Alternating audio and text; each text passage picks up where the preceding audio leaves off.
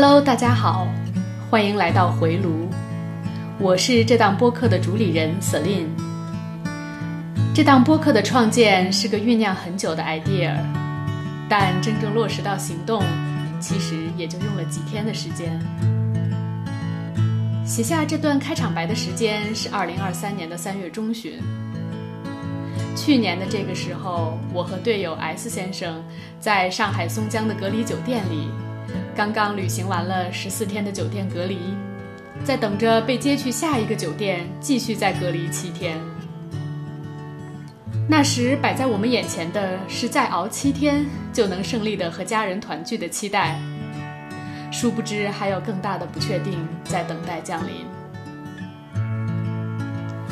回国前，我们在美国东部工作生活，我在一线的互联网大厂。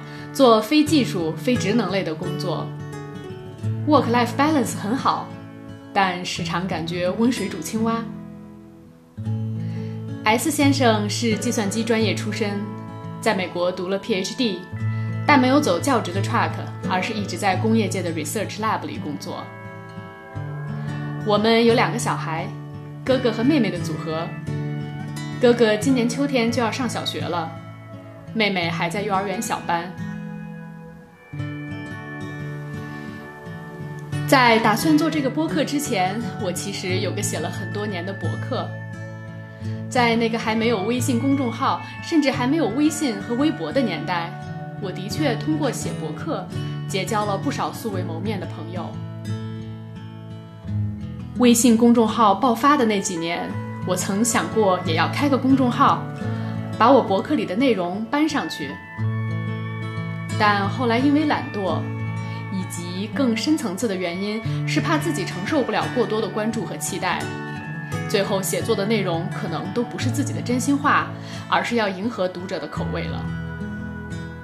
那个博客呢，至今我还有一搭没一搭的写着，服务器也搬去了海外的平台，完全没有主动做任何的推广，也的确没给我带来太多的烦恼。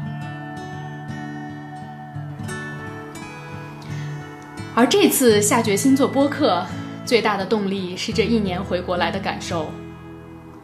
这种很强烈的要说出来、跟人分享的感受，已经丢失了很多年。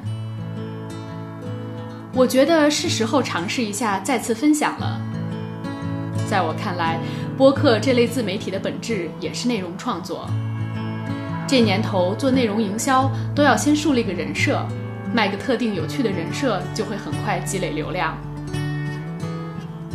我想了一想，我觉得我的人设应该也挺好卖的，比如贴上标签“互联网大厂非技术”、“海归”、“二娃妈”，再细分下去，我还可以讲讲我是怎么连在美国读书的经历都没有，也能混进美国一线互联网大厂的。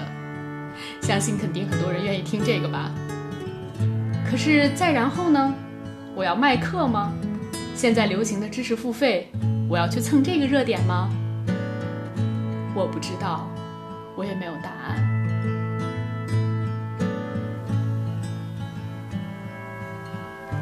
我给这档播客起名为“回炉”，有两层意思。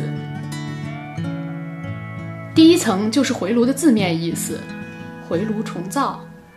作为三十五岁加。离奔四就差临门一脚的我，工作十余年，发现自己很多思维已经慢慢被禁锢了。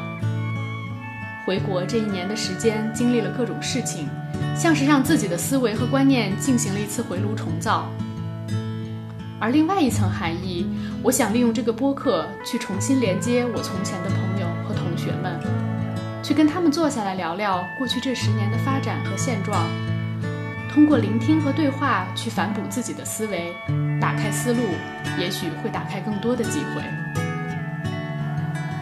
你可能可以期待我讲讲海外生活、海外职场、育儿、家庭关系、书籍和电影的分享，没问题，都可以。但目前我更多的打算是去跟我各行各业的同学和朋友聊他们的生活。他们有些依旧还在大厂里发光发热，有些已经选择出来开拓自己的道路，在狂奔进入四十岁的门槛前后，他们有过的迷茫，他们做出的选择，是否能给同样站在分岔路口的我和耳机旁的你带来些许光亮？那么今天的开场白就录到这里，就请和我一起期待下一期的节目吧。